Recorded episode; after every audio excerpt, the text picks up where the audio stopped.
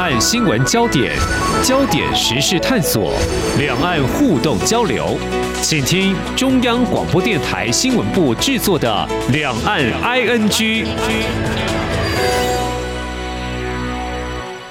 听众朋友你好，我是黄丽杰，欢迎收听两岸 ING 节目。我们三十分钟一起掌握新闻时事焦点。中国新一届政府人事及机构改革在为期八天左右的全国两会拍板定案了。那么，中国大陆领导人习近平打破过去领导人只连两任的传统，接下第三任，如何解读对中国未来接班人选的改变意义？而相关人士任命安排又显示习近平大权在握，哪些思维？尤其对台系统也更换了新脸孔，未来两岸互动交流可能会有哪些变化呢？此外，我们知道，因为严格防疫冲击的中国大陆经济，以及中国大陆在美中科技战之下，加上这几年中国大陆的强化监管政策对产业发展一定的影响，习近平将持续担纲政策调整，或由新人来领政呢？会有哪些挑战呢？我们在今天特别邀请中央研究院政治学研究所研究员蔡文轩来观察探讨，非常欢迎蔡教授，您好。呃，是主持人好，呃，各位听众大家好。好，我们看到呢，中国大陆国家主席习近平他经全数的人大委员通过了哦。我们看到这个票数就是没有人反对嘛，或许可以显示肯定他过去十年来的领导政绩。不过更深层的意义。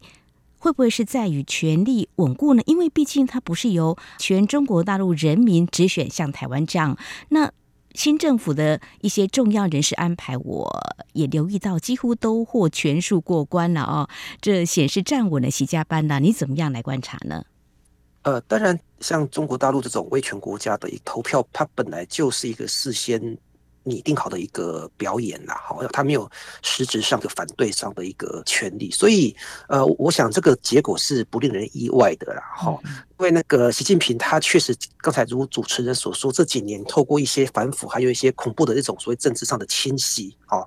所以大陆许多高官事实上大部分是习。进行提息，人大代表或者是这相关的一些委员，事实上也都担心事后假设没有投赞成票的话，可能会有一些麻烦或者被清洗的可能。所以我想这个东西是一种非常典型威权主义的一种投票的一个过程，所以它意义不大。但是正如刚才主持人提到的哈，这个意味着习近平他权力的一个巩固跟稳定，还有就是说他在中国的干部当中，我不能说他是。得到所有干部的民心跟支持，但是至少他的权威是可以震慑住目前重要干部。那包括他自己的习家班，还有少数可能还有一些其他不是那么嫡系的一个干部，大概都没有这个权利或这个。胆量去反抗习近平这样子。嗯，中国的全国人民代表大会一共有两千九百五十二位的人民代表出席，在习近平呃票选他是否能够通过国家主席呢？还有国家军委主席，没有一张弃权票跟反对票的哦。那几个我们关注的人物，像张幼霞、何卫东，也是经这个中国国家主席习近平的提名，并且有出席人大代表同意出任的中央军委的副主席。另另外，刚刚你有提到赵乐际呢，他是以全票两千九百五十二票当选人大常委会的委员长。那韩正也以全票当选国家副主席。这是几个重要人士的安排哦，的确是跟台湾的民主不太一样。那么中国大陆他们一再宣示是全过程的人民民主哦，这是很不一样的。那至于我们看到在新任的全国政协主席王沪宁，其实，在全国政协人大两会召开前，就是在中共二十大去年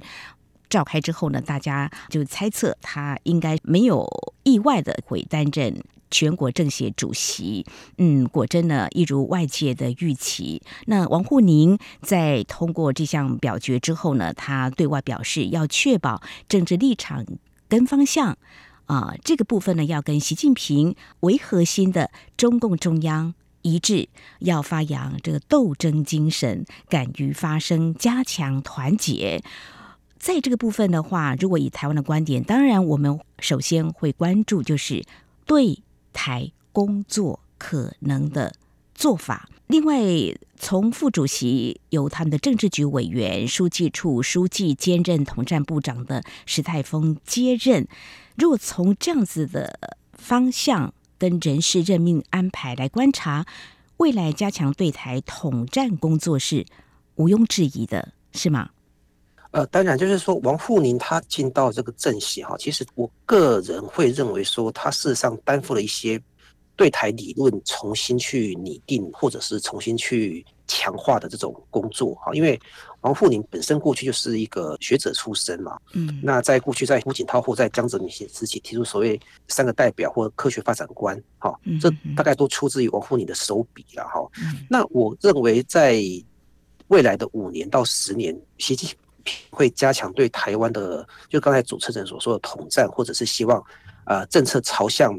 统一的那一端有一些比较具体的工作，例如比较具体的谈判，这当然是他们的一个想法了哈。嗯，但实际上必须要有一个比较能够呃迎合所谓中共所讲的新时期的新理论哈。像目前来讲，所谓一国两制跟九二共识是从邓小平时期传下来的一个规则或者是一个通关密语。好，那我想这两个概念不会被扬弃的，因为中共对台政策有一个延续性。但是面对习近平时期所要建立的所谓解决对台的一个问题的一个总体方案，还有所谓中国的一个国家的一个所谓顶层设计，嗯这些东西可能都需要王沪宁去进行新的一个理论的建构，就是说不是去扬弃九二共识或一国两制，而是说必须要有一个新的概念。那我简单来说，过去的。嗯，对台工作其实就是放在统战的架构下面去进行。嗯，那现在的对台工作，事实上中国是把它放在整个所谓中国所谓的民族复兴，或者说是中国的整体国家发展的大的框架去检视对台工作，所以它上面有一个更多的一些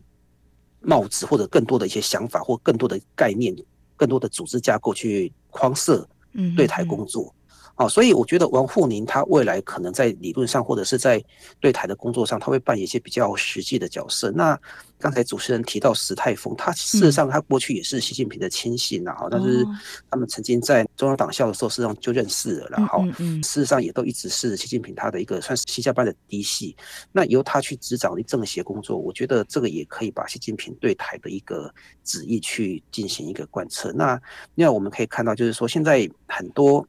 相关干部事实上是出自于福建这个地方。过去福建是一个政治上的低洼区，哈，就是说很多干部他其实来自于，例如说广东或者江苏，哈，或者东北，好像辽宁那些地方，大部分是盛产高级干部的一个地方。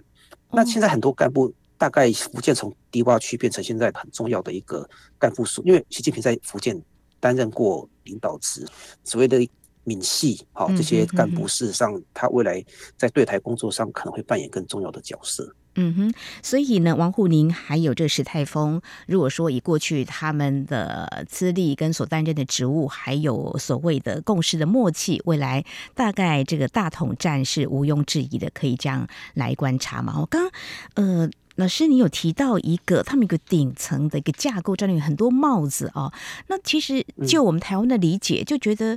统一台湾就是他们的最终极的目的，不是吗？那理论再提出来，可以去观察，可能做法会比较细腻，不一样吗？还是要怎么样来看？比如说，呃，九二共识，现在民进党政府接受，就是当时有九二会谈，但是九二共识的意涵，嗯、我们的认知跟中国大陆所认定的又不太一样。包括现在国民党内部可能对于九二共识的意涵，也许还会有一番的讨论吧。那么内部也有一些不同的声音哦。呃，指的是什么呢？王沪宁会提出有别于九二共识不一样的说法吗？嗯，我觉得是不太可能。就是事实上，台湾现在是把九二共识给有点虚拟化，它就是只是一个通关密语。这是至于九二共识的内涵是什么，那我们先不要去讲。就是包括像国民党大概有这样的一个想法，把九二共识的内涵就是故意把它模糊化这样子。嗯，那其实九二共识在。大陆那边，在中国那边，事实上是有比较明确的定义的哈。我刚讲的王沪宁可能会有一个顶层设计去看台湾问题，就是说，嗯，呃，他会把台湾问题放在中国崛起还有美中台三边的互动去看台湾问题。好，那简单来说，过去来讲，统一是中国一直不可去放弃的这个主张跟宣誓。好，但是在现在中国崛起的过程当中，是不是要这么急速的去统一台湾，或者是把台湾当成一个棋子来跟美国进行一种对抗，或者是跟美国进行一些 game 一些游戏这样子，嗯，来换取中国更大的一个国际的一个权力或地位？那我指的是，就是说台湾，当然就大陆来看。收复台湾是他们的一个历史的使命，这是他们的看法啦。好，就他们绝对不会放弃。但时机点是什么时候？我觉得就是会看整个中国的一个大的一个发展格局，还有美中台三地的一个发展。等于说，他这么急速的收复台湾，其实得到的只是一个比福建还小的一个地方，而且得到的是一群在台湾极度反对中国的台湾民众。嗯，那这个对大陆的好处在哪里？或者说，让台湾暂时先保留这个所谓实质的现在的一个状况。如果说未来有更好的情况的话，再来进行下一步的讨论。嗯、那我觉得这个是大陆会去做整体的考量，这样子。嗯嗯，所以呢，这也难怪哈，这几年大家对于台海情势的升温呢，也不时呢会。啊、呃，针对这个议题，有机会的话，会跟中国大陆相关的一些单位会提问，类似啊、呃，对台的是不是合同啦、武武统啦，有没有啊、呃、这个犯台的时间表？当然，中国大陆不会提出这个时间表哦。那整体来看，中国大陆就是一个比较整体的思维、大环境的考量。我记得在多年前也听啊、呃、一些专家学者或资深的媒体呢，在观察，就是呢过去中国大陆不太喜欢两岸问题国际化。可是这几年的情势的转变呢？你看，呃，现在有可能会衡量整个国际局势，来看两岸的问题，他们会怎么样来处理哦？这是未来我们可以关注的。至于九二共识这个定义，中国大陆是相对在台湾，我们有不同的认定看法。中国大陆却是定义非常清楚，而且纳入他们的党章党纲吧。我想这个也许呢，很多事情就是对台的这个工作呢，是指。做不用说的太清楚，那这也许是我们未来要关注的焦点，是不是？教授可以这样子来，嗯，留意未来我们两岸的互动交流，可以这样说吗？呃，我觉得主持人归纳的非常好啊，就是说很多东西其实是做不说了哈，包括就是说，嗯、呃，我估计武统对中国大陆来讲绝对不是一个最好的选择，当然对台湾来讲也是个悲剧了哈。战争绝对没有赢家。好，但是中国大陆基本上，就算他要和的话，他也是建立在军事统一。他基本上核战，就算是和，他也是建立在战的基础上。他是有一个这样的一个核心的思维。那以整体来讲的话，我个人认为，未来来讲，两岸局势事实上如果没有什么太大的一个意外，擦枪走火的话，事实上像大规模发生这种。军事对抗或者冲突的机会不会很大哦。那基本上今年，我个人认为，中国大陆为了要进行刚才主持人所说的新的那种经济建设，或者是两岸的融合，嗯，今年可能开始会有比较多交流一个契机。包括现在 COVID-19 也比较不是那么严重了，所以我觉得台湾在美中台三地的这种大的一个军事格局，还有地缘战略下，就是要思考的，就是说台湾怎么样在两强就美中之间。去保留自己相对独立的国际地位，嗯，啊，并且能够获得台湾最大的一个生存空间跟利益，这样子。嗯哼，谈到交流，我再举最新的，就是大家也可以观察，应该就是一个除了疫情趋缓之外，大交流。中国大陆是。陆陆续续在展开，因为有多个退伍军人社团已经号召五百名黄埔军校校友前往中国大陆参加黄埔建校九十九周年的活动。好，这个议题其实谈到军事这方面又相对的敏感，但是中国大陆也愿意开这个门来进行这方面的交流。好，这是在我们的节目前半阶段，针对中国大陆之前为期八天左右的全国政协人大两会，那么通过新一届的。新的人事包括呢，中国大陆领导人习近平已经顺利接下第三任，而且党政军一体啊，可以说是权力一把抓。那在过去两任也是如此。好，那么接下来我们继续请教我们中央研究院政治学研究员蔡文轩教授，我们要来谈的是中国大陆的。内政哦，其实也会攸关最近我们所看到中国大陆的一些问题。即便刚才我们刚开始呢提到，就中国大陆的领导人，包括中央人士的票选的通过呢，几乎是全数通过的。其实时间往前推，其实中国大陆这种所谓集权，嗯，领导呢，或许是不会乱，但是呢。中央集权会不会听到不一样的声音？好，我们接下来就来看中国新界政府的施政可能会着重的一些面向，就是我们看到中国国务院的机构改革到底有什么样的思维呢？我们有看到媒体已经披露，可能会集中在像是科技啦。金融啦，或数据等等这一方面的改革。那之前在节目当中，我也跟听众朋友稍微关心了一下，他们包括有一个国家金融监督管理局的一个设立啦，这些等等，还有把他们的一些机关的员额也做了一些精简哦。不过。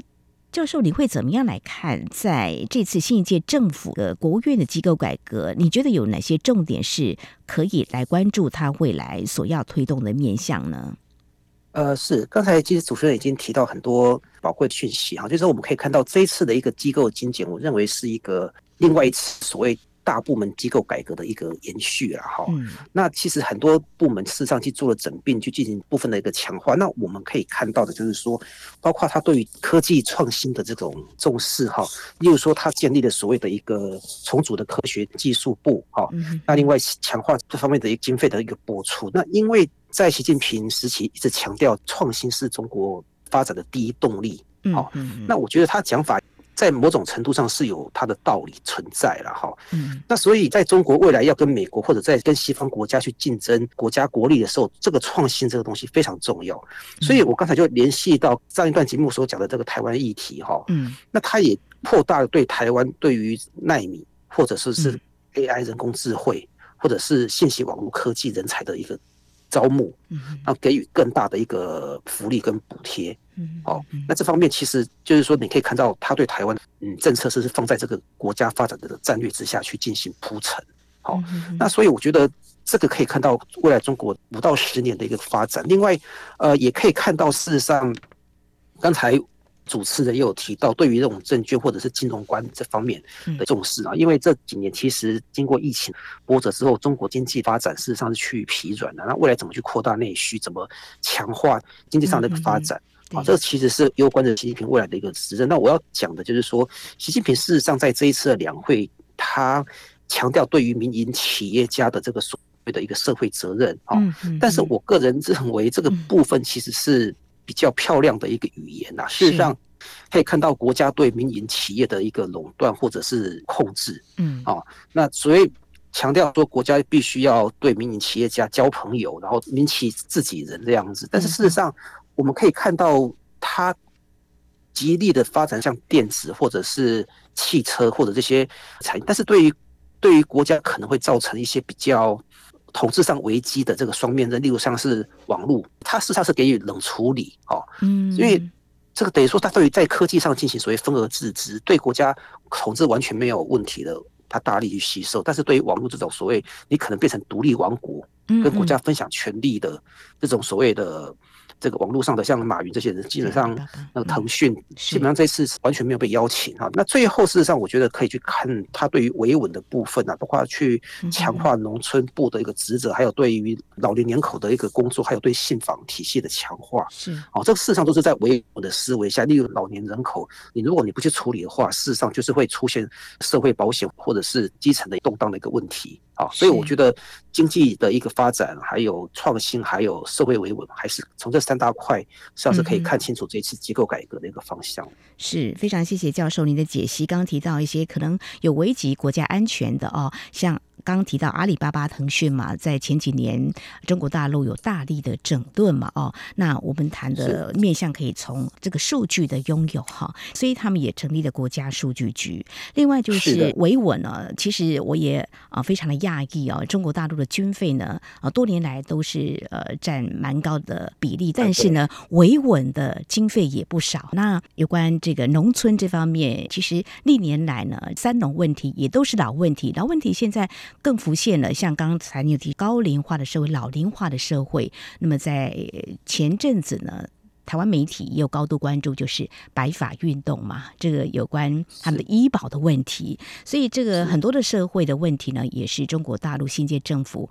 或许呢，他们所要面对去处理的，那是不是有挑战呢？也是后续我们可以再去观察的。好，那继续就看下来，谁会来负责这方面的问题的掌握跟处理的？那就是中国国务院总理，那么是由排名第二的政治局常委李强。出任，那么这是在去年中共二十大政治局常委出炉之后呢，大家啊就认为是他果然一如外界预期。但是呢，如果以这个过去十年习近平跟刚卸任的李克强总理的搭档组合，虽然是各司其职，但是我们又来进一步比较，其实过去的领导人像胡锦涛跟温家宝啊，就有所谓的胡温体制啊，习李体制，好像一刚开始的时候。外界在报道上也被提，可是后来就没有人提了。比较多的观察是，李克强跟习近平是不是出现较劲的意味？不过这都成为过去式了哦。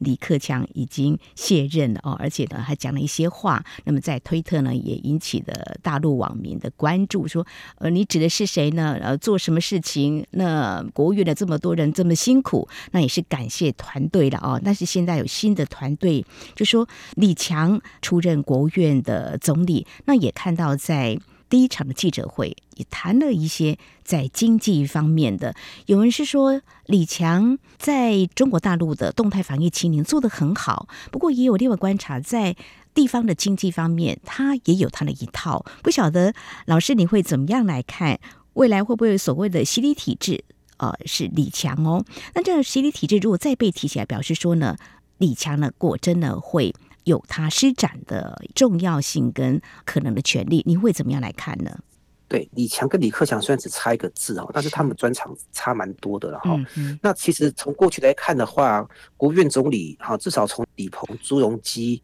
温家宝，好，或者是李克强，大部分都是经济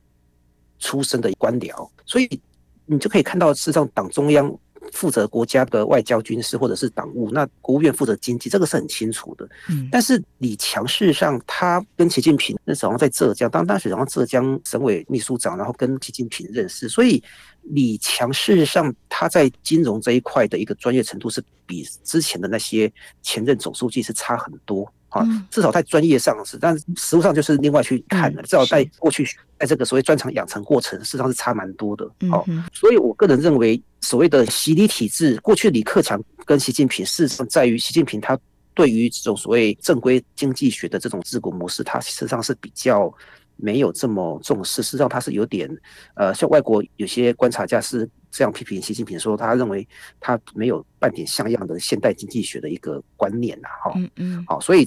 他跟这种所谓比较正统经济训练出身的李克强，他当然会在政策上会有很多的歧见，甚至到了后期，习近平透过像大型的领导小组，好，国家发改那个小组，整个政改小组这些职能，他大幅稀释了国务院的一个经济的决策权，所以到最后，李克强事实上他。经济上的很多权利也被习近平给夺去了。嗯嗯，但李强，我个人认为他跟习近平的那个搭配可能会比习近平跟李克强更好。哦，我是说更 更有默契，因为李强本来就是习近平的一个，我们说他是马前卒，或者他是一个属于侍从者啊，就是说他他的一个派系人员啊，他所以我认为李强他很大程度事实上他的一个正式的决策权会比过去的国务院总理更低。但是他甘于做这样子的事情，因为李克强他是认为，我个人认为说，他认为习近平做的一些经济上的策略是不对的，嗯，不对的话，他要讲些话，讲些话，事实上可能被习近平晋升，或者是遭到一些提醒啊，所以他可能在这过去这十年做的不是非常愉快啊，特别是后面五年。但李强跟李克强不太一样，是他已经习惯听他老板的指挥，好，所以我个人认为，嗯，现在的国务院总理他李强他做的很像是。一些秘书做的工作，就是老板交代什么他就去做，哦，不是说他是秘书啦，因为他确实是过去秘书长出身的，所以他也可能非常习惯这样的一个工作模式。所以你可以看到，事实上习近平非常喜欢这种所谓的幕僚人员或秘书人员，像那关家李强嘛，哈，或者跟薛祥，哈，这些。那这些幕僚或者是秘秘书人员，事实上他有个特性，就是政治的一个判断特别敏锐，嗯，然后他比较没有专业上的一个坚持。事实上，他们可能在一些。知识背景上也比较没有这方面的训练了哈，所以为老板的意见为意见，然后可以把老板的意见用最为可行的方式你出方案去实践。那习习近平就喜欢这种人，所以他不要太那种在专业上跟你整天唱反对，跟你说这个不对那个不对的人 啊。所以我觉得李强会比李克强跟习近平更为 match。可是，嗯哼，我要强调的是说，这是在牺牲掉专业主义的前提之下。李强可能就是习近平的一个类似像是秘书人员的一种角色这样子，就是贯彻习近平的意志啦。那相对可以这么说，过去李克强是被认为改革开放以来最弱势的总理，不是因为他的专业不 OK，是因为呢，习近平后来设了很多的小组，对，嗯，政策的推动来弱化了国务院他原本的职责是长经济的哈。那未来就要看习近平他。会怎么样来推动两岸的经贸的交流？因为在对于跟台湾的交流，其实也有特别提到，就是在经济文化方面的一些推动。所以这也是在台湾我们要特别来关注未来两岸的互动交流的部分。我想在今天呢，我们特别针对中国大陆全国两会呢，已经呢正式选出新一届的。政府，那么关于重要的人事安排，还有一些机构调整，那么最重要是对台系统还有未来做法可能会有哪些变化呢？在今天非常谢谢中央研究院政治学研究所研究员蔡文轩教授非常专业的观察解析，非常谢谢蔡教授，谢谢您，谢谢主持人，谢谢各位听众。好，那么针对在刚才我们所探讨的焦点呢，中国大陆将组建国家数据局，台湾激进今天呼吁政府面对外来威胁，要强硬，数位发展部应该具备数位国防能力，建议成立专责单位盘点应对中国的数据通讯威胁。有关中国全国政协人大两会目前所通过部分国家层面的机构改革。根据香港媒体《星岛日报》今天的报道，这可能只是冰山一角。文章当中是透露，真正重头戏是党的机构改革方案，因为中共总书记习近平之前已经事先表示，中共二十大对深化党和国家机构改革做出重要部署，而这也会在之后的节目当中进一步。关注跟解析。另外，有关中国大陆对台湾的工作会进行所谓的大交流，有可能也是统战的一种做法。事实上，这是老问题的。不过呢，有立委反映民众陈情，中国大陆广播电台对台湾盖台渗透统战的情况。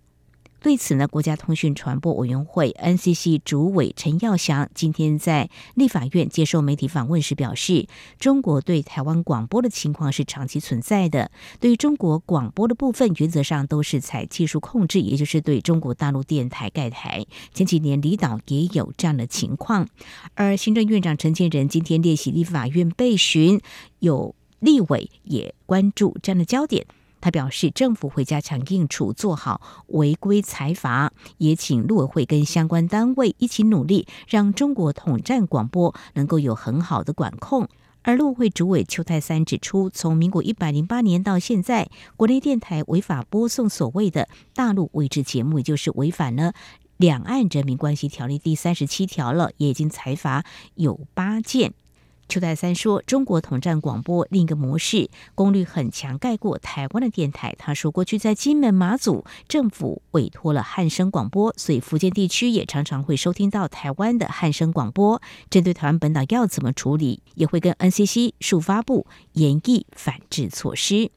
这在美中军事较劲，五角大厦今天公布二零二四财政年度国防预算细节，总额八千四百二十亿美元，是史上最高。美国国防副部长希克斯在记者会上说，预算案反映美方严肃看待和中国竞争，致力吓阻北京未来数十年发动侵略。不过，有记者在会上质疑，中共二零二三年军费预算编列人民币一兆五千五百三十七亿元，预算增幅百分之七点二，为何美国新年度增幅只有百分之三点二？希克斯强调，重点是作战结果，不是投入多少。好，以上呢就是今天两岸剧。节目非常感谢听众朋友您的收听，黄丽杰祝福您，我们下次同时间空中再会。